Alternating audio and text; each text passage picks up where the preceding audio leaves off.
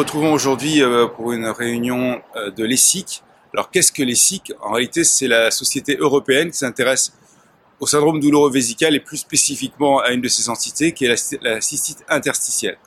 Alors qu'est-ce que la cystite interstitielle? Euh, Au départ, c'était un peu un fourre-tout, on mettait en réalité toutes les douleurs vésicales dans cette pathologie, alors qu'en réalité, c'est une pathologie beaucoup plus précise qui consiste à la perte de, des glycosaminoglycanes qui sont en fait la partie imperméabilisante de la partie interne de la vessie.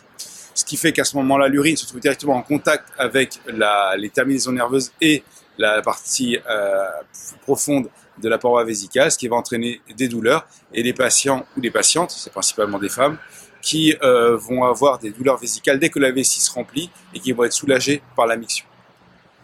Alors c'est une pathologie qui n'est pas très fréquente, mais euh, qui, euh, en revanche, et aussi de ce fait-là, n'est pas très bien connu et il existe une vraie errance euh, médicale des patientes avant que le diagnostic soit posé.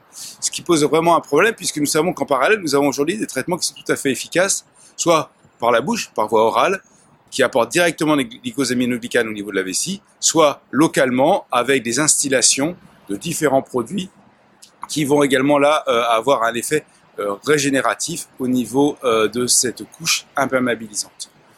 Donc une pathologie qui malheureusement euh, reste mal connue et sous-diagnostiquée alors qu'on a des traitements à disposition, ce qui est vraiment dommage.